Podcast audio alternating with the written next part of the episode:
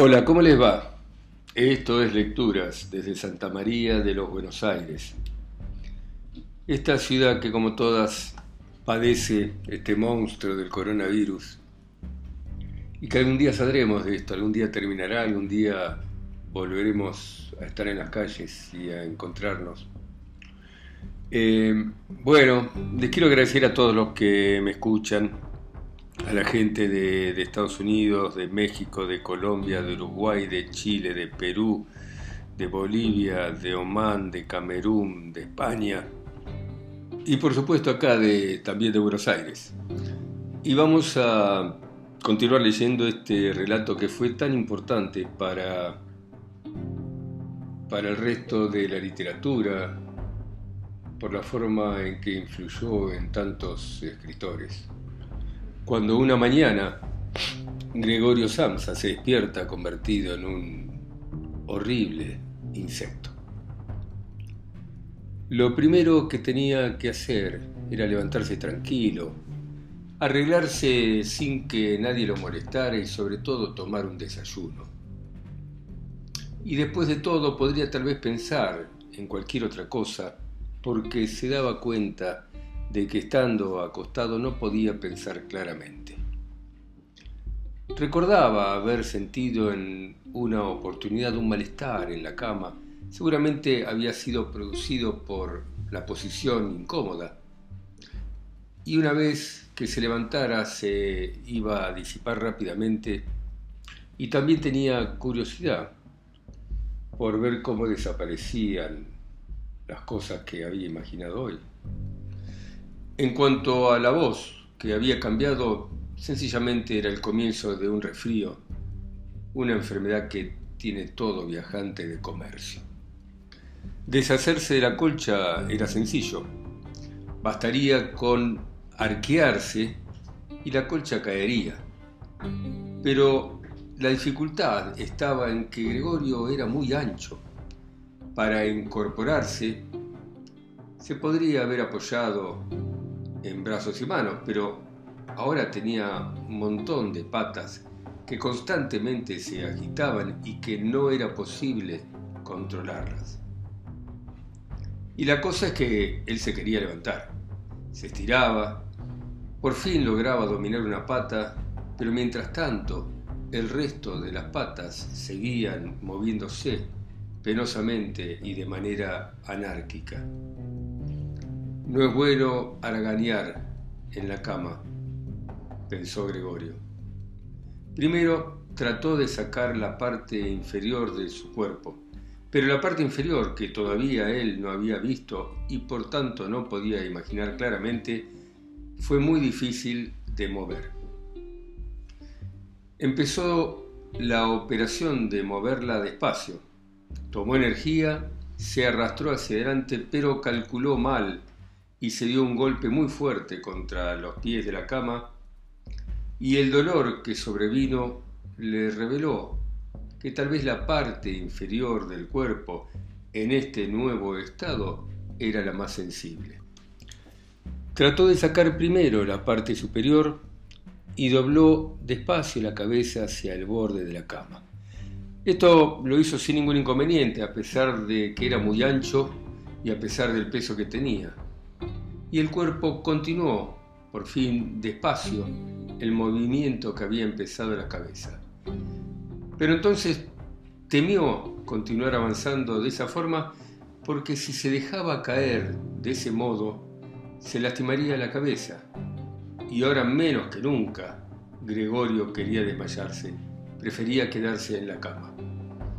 Pero cuando después de realizar a la inversa los mismos movimientos, con gran esfuerzo, se encontró de nuevo en la misma posición y de nuevo volvió a ver sus patas moviéndose anárquicamente y con frenesí, comprendió que no podía hacer otra cosa y empezó a pensar en que no debía estar en la cama y que lo más sensato era arriesgarse, aunque solo tuviera una pequeña posibilidad de triunfar.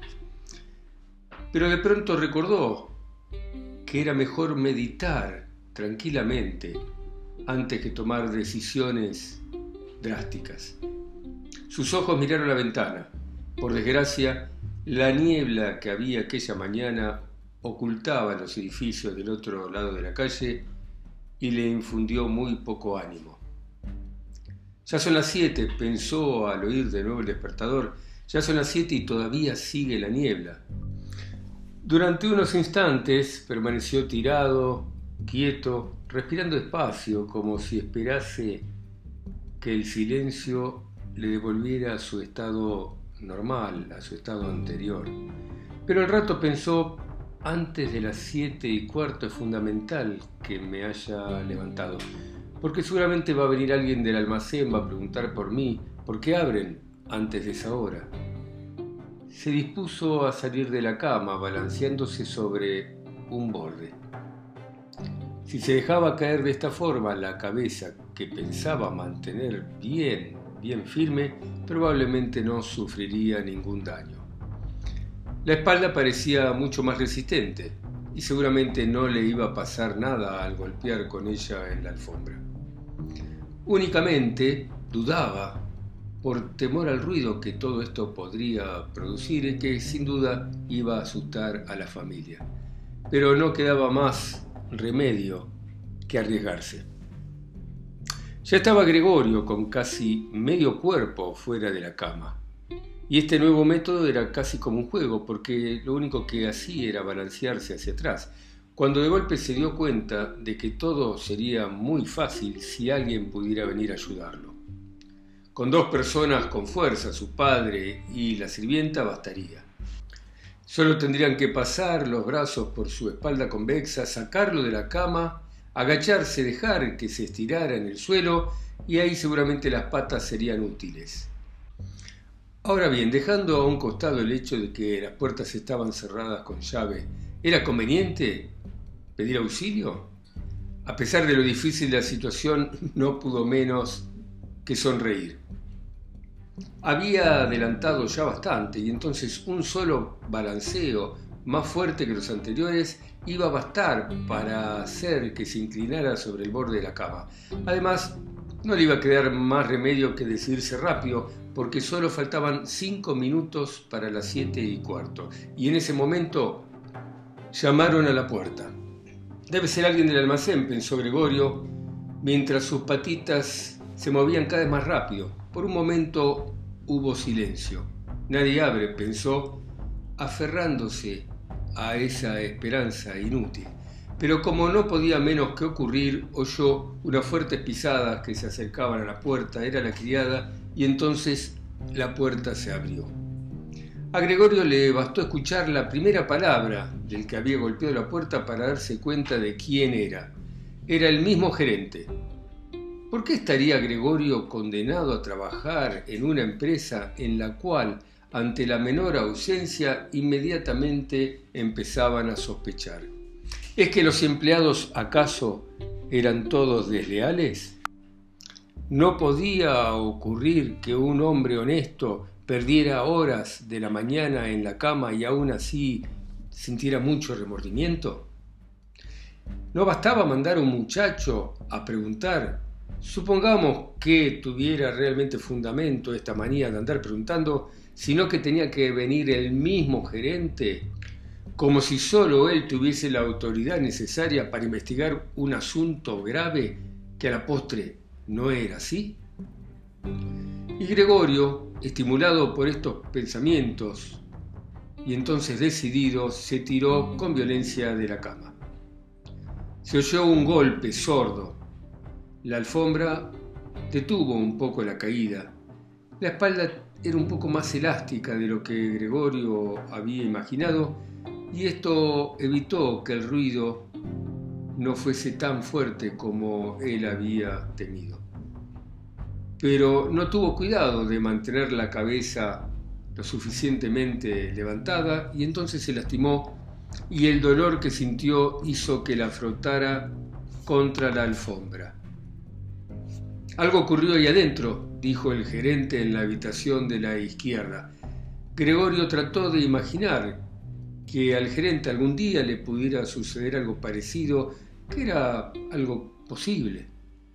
Pero el gerente, como si contestara a esta suposición, dio unos pasos por el cuarto vecino, haciendo crujir sus zapatos relucientes. Desde la habitación contigua de la derecha, la hermana dijo, Gregorio, acá está el gerente. Vino el gerente del almacén. Ya lo sé, contestó Gregorio con voz débil y sin atreverse a levantar la voz hasta el punto de hacerse escuchar por su hermana. Gregorio, dijo por fin el padre desde la habitación contigua de la izquierda, vino el señor gerente y pregunta por qué no te tomaste el primer tren y no sabemos qué decirle. Además quiere hablar en persona contigo. Así que por favor, abre la puerta, porque seguramente el señor gerente va a tener la bondad de disculpar el desorden de tu cuarto. Buen día, señor Samsa, buen día dijo el gerente amablemente. No se encuentra bien, dijo la madre a último momento, mientras el padre continuaba hablando cerca de la puerta. Está enfermo, está enfermo, como si no iba a perder el tren. Gregorio no piensa más que en el trabajo. Si no molesta, si no sale de noche. Ahora, por ejemplo, estuvo aquí como siete días. Ni una noche ha salido de la casa se sienta con nosotros en la mesa, lee el diario en silencio, estudia itinerarios para ver dónde va a ir a vender. Solo se distrae con carpintería y en dos o tres tardes hizo un marco.